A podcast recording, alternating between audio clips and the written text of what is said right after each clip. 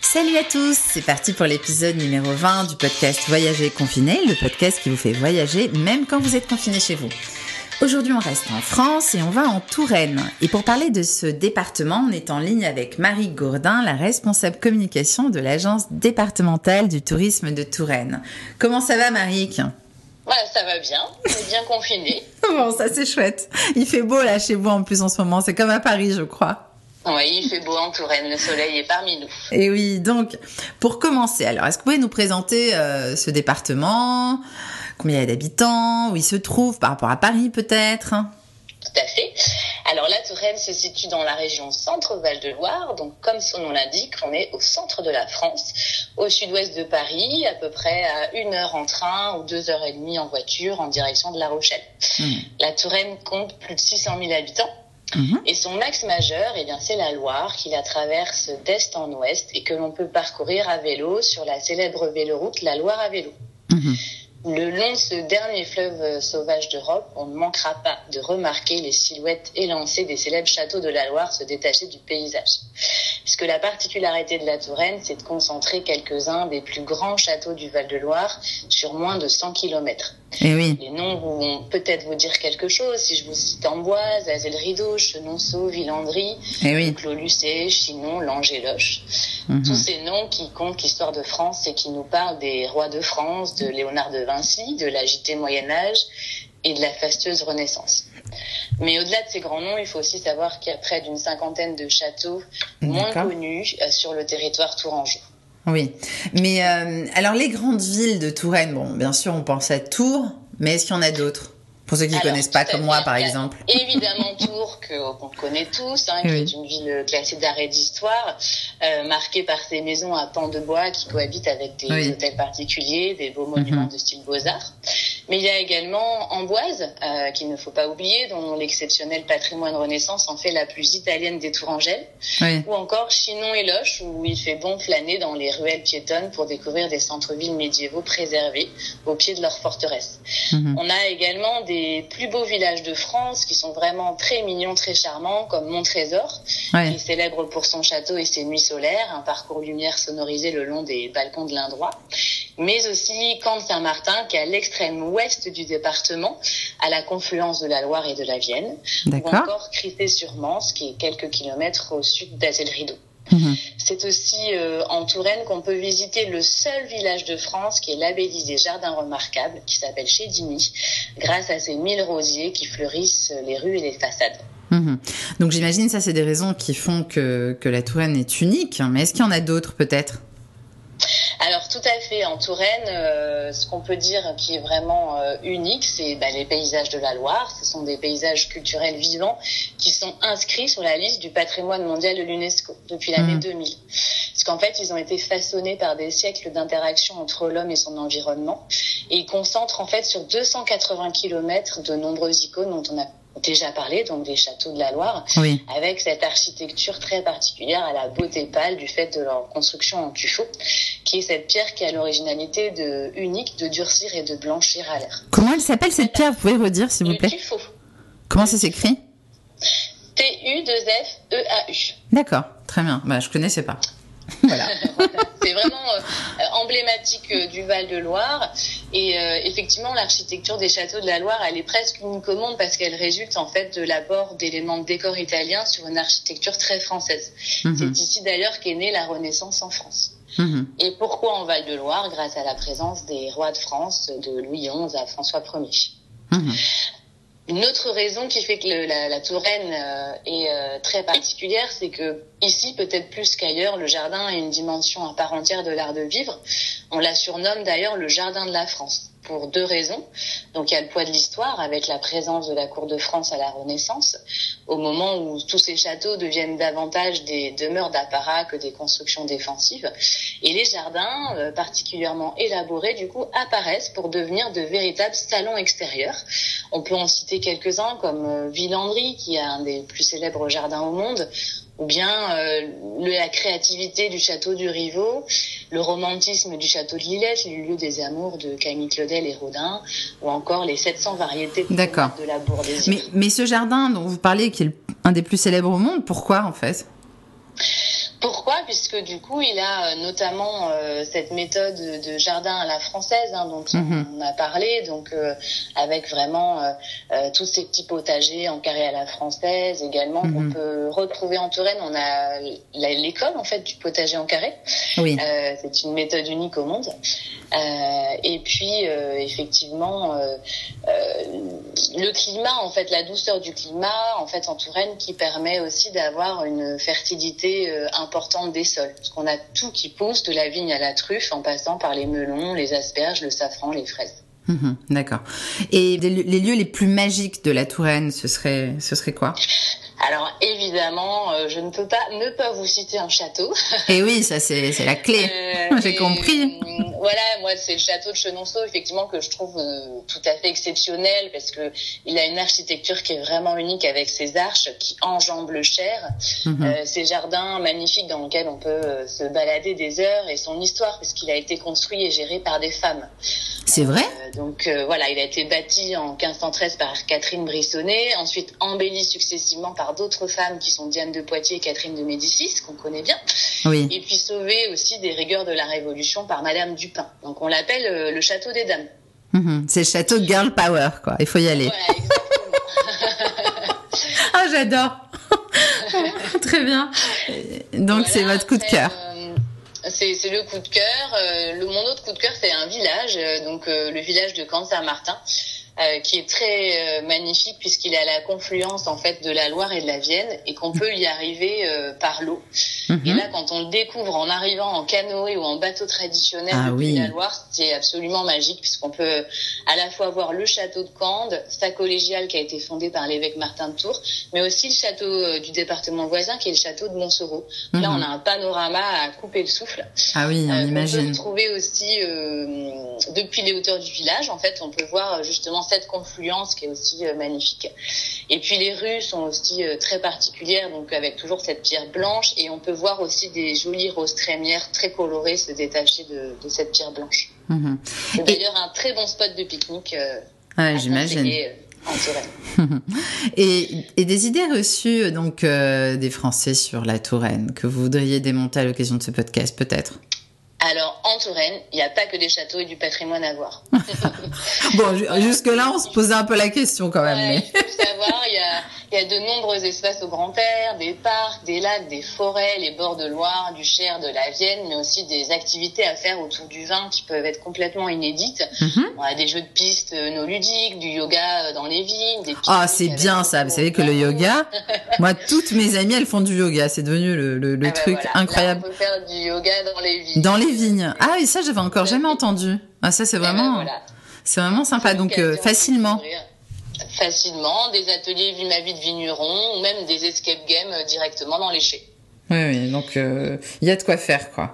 Il y a de quoi faire. Et puis la ville de Tours, c'est aussi un très bon city break à une heure de Paris, tout en étant proche de la nature et en ayant une vie nocturne assez importante avec un grand nombre de restaurants, de cafés.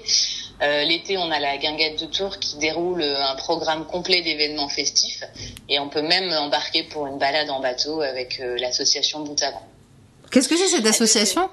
C'est une association qui fait des balades en bateau traditionnelles sur la Loire. Ah. Et on peut partir euh, du, du centre de, de, Tours, en fait. Mhm. Voilà, on n'a pas besoin d'être euh, très, très chouette. Donc c'est vraiment des paysans, quoi. Et, et ces bateaux. au rythme de la Loire. Ces bateaux traditionnels, en fait, c'est référence à quelle, c'est une référence à quelle tradition, en fait? À traditionnel euh, de bois, puisqu'il y en avait un certain nombre qui étaient construits en Touraine aussi, et certains ateliers existent encore. Ah, ok. À l'époque où on, où on, où on ces, bateaux étaient aussi utilisés pour euh, transporter la pierre pour construire les châteaux. Donc c'est plus lié à l'histoire de la construction des châteaux, n'est-ce pas? Voilà.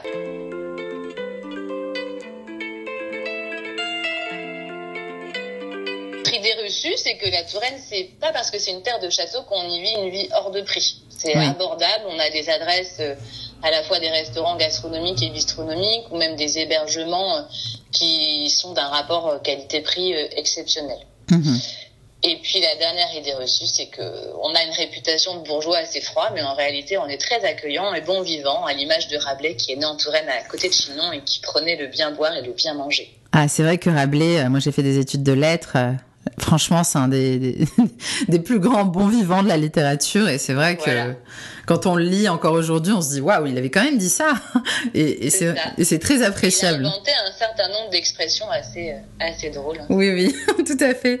et, et, un site méconnu, surprenant euh, en Touraine alors, c'est à nouveau un château, un petit château qui s'appelle le château de Champchevrier.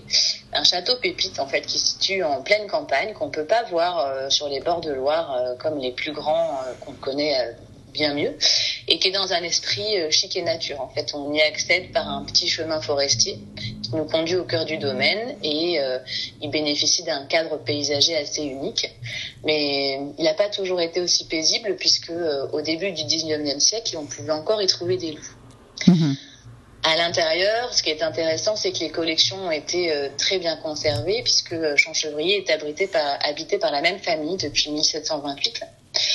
Et puis, on peut y trouver des pièces assez euh, exceptionnelles, que ce soit des, tapisseries ou alors l'une des dernières désobligeantes de France, qui est une sorte de voiture étroite qui ne peut contenir que deux personnes. Mhm. Et euh, c'est un château dans lequel euh, un des rois a dormi euh, véritablement, parce qu'on conservait toujours une chambre pour le roi dans les châteaux. Et le roi ne venait pas toujours, mais ici, Louis XIII est venu, et sachez qu'il a préféré dormir sous la paille plutôt que dans son lit de satin, puisqu'il avait trop chaud. D'accord. pourquoi pas? Il était un peu rebelle, ce roi. c'est ça, exactement. Bon, et une spécialité gastronomique ou une boisson à vraiment tester en Touraine? Alors évidemment, il y a les vins euh, qui euh, euh, sont vraiment les vins Loire emblématiques de la Touraine. Mais pour prendre quelque chose qui est peut-être un peu méconnu, je voudrais parler du pigeonneau de Racan, qui est un, un mets donc de viande qu'on se dispute sur les tables des restaurants étoilés comme Alain Ducasse ou Joël Rebuchon et qui vient de Touraine. Ah oui. En fait, il a, il a vu le jour en Gâtine-Tourangelle, donc euh, dans le pays de Racan, à 30 km au nord de Tours. Euh, donc c'est un territoire qui tient son nom du poète Racan, à l'époque considéré comme l'un des plus illustres artistes du grand siècle à Versailles. Et donc c'est un petit pigeonneau très tendre qui euh, est rigoureusement sélectionné et qui a été euh, nourri à la béquée par ses parents pendant une trentaine de jours. Ah, ok. Et hum, un festival ou une fête à surtout pas manquer alors ici, on a énormément de festivals, euh, mais euh, si je devais en retenir un, ce serait le festival euh, Terre du Chon, puisqu'il est éco-responsable et qu'il a été créé en 2005 à Tours, et qui en plus a la particularité de se tenir dans le parc d'un château, au domaine de Candé-Amont. Ah. Donc c'était vraiment un cadre exceptionnel pendant trois jours, euh, des festivités dans un espace en fait qui est naturel et protégé. Et on peut découvrir euh, des jeunes talents et des artistes euh, locaux ou aussi des plus grandes pointures. Le festival a accueilli notamment Angèle, Métronomie ou Jeanne Haddad. Mhm. Et euh, l'intérêt, c'est qu'aussi le, il est engagé vraiment dans une démarche solidaire et qui travaille avec euh, différentes associations pour monter des scénographies à partir d'éléments recyclés, de limiter les déchets euh, et qui sont triés en temps réel sur site. Mhm. donc c'est une initiative responsable, c'est très appréciable en effet. Et quelle est la période de ce festival déjà? C'est pendant le mois de juillet. Pendant le mois de juillet, très bien. une tradition insolite? Alors une tradition insolite, donc on a beaucoup de confréries, mais il y en a une qui est assez étonnante en fait, qui s'appelle la confrérie des entonneurs rabelaisiens. Ah Rabelais, j'étais sûre qu'il allait revenir lui. qui perpétue les idées humanistes de Rabelais à travers le vin de Chinon.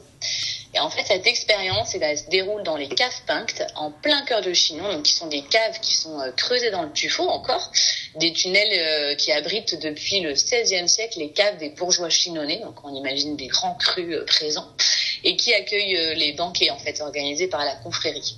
Mhm. Ils sont vêtus de costumes rouges et or, et ils intronisent quatre fois par an les chevaliers qui s'engagent à soutenir le vin de Chinon tout en respectant les idées humanistes de Rabelais. D'accord. Ah, c'est assez original en effet. Et, et, et le rapport euh, qualité-prix alors de la Touraine, vous disiez tout à l'heure, c'est parce qu'on a plein de châteaux qu'on vit une vie de château forcément et que c'est cher. Donc vous confirmez là, j'imagine. Tout à fait. Bah, alors euh, que ce soit euh, côté restaurant, en fait, on a par exemple le restaurant étoilé L'Évidence à Montbazon qui propose un menu déjeuner qui est tout à fait correct à 39 euros pour un restaurant étoilé. Ah, c'est vraiment bien. Un menu soir à 55 euros en 5 services. Mmh. Mais on, peut aussi manger un midi en plein cœur de Tours, par exemple au restaurant qui s'appelle le Bibi Bistro près des Halles, euh, une formule euh, croissant salé et dessert à 8,90€ avec un croissant au porc Roi Rose de Touraine, donc vraiment le, mhm. le, porc avec lequel on fait les rillettes, les rillons, qui est absolument euh, délicieux, euh, ou un brunch euh, tous les week-ends à volonté pour 20,90€ avec uniquement des produits locaux, évidemment. Mhm. Mhm. Voilà, pour y dormir, euh, tous les budgets aussi euh, sont, sont possibles. On peut notamment aller au People Hostel qui est euh, fraîchement installé dans la capitale Tourangelle et qui renouvelle le concept des auberges de jeunesse avec des chambres privatives à partir de 41 euros ou bien des lits super économiques en chambre partagée.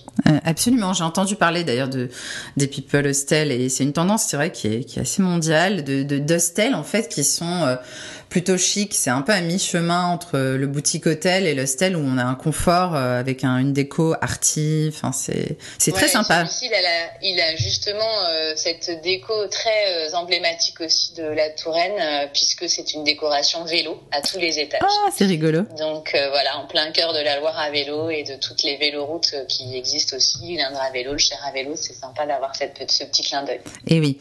Et donc deux adresses coup de cœur. Hein. Bon, vous en avez déjà donné quelques-unes, mais il y en a peut-être encore deux autres dont vous voulez nous parler. tout à fait. Alors, en Touraine, il faut surtout pas manquer les guinguettes pour vraiment vivre euh, au bord de la Loire et euh, qui fleurissent en fait à partir de euh, de l'arrivée des beaux jours. Donc chacune a vraiment sa personnalité et elles permettent toutes de profiter de la quiétude des bords de Loire et des douces soirées d'été. Mais mes coups de cœur, ce serait celle de Tours, de Roche-Corbon ou encore de Volupier à Amboise. Mhm. On peut y déguster une friture de Loire, boire un verre de Loire, profiter d'un concert et, et, faire plein d'autres choses. Mhm. Donc en fait, il y a plein de guinguettes dans ces différentes villes et on peut choisir celle qu'on veut, quoi. Ouais, tout à fait. Toutes les faire. Euh. Très bien. Autant profiter. Et euh, au niveau des infos pratiques, alors pour aller en Touraine, vous disiez c'est à une heure de Paris. Est-ce que vous avez d'autres éléments à communiquer? Après, c'est sur les périodes de voyage. Euh, il y a le printemps, évidemment, qui est une bonne période puisque les jardins sont magnifiques et les températures encore douces. Euh, septembre est aussi idéal si on veut vraiment éviter la foule. Mhm. Et puis la première quinzaine d'octobre, si on a une belle année, un bel été indien, ça peut être un bon choix aussi puisque les jardins sont encore euh, au beau fixe. Bon, merci beaucoup Marie Gourdin pour toutes ces infos sur votre département.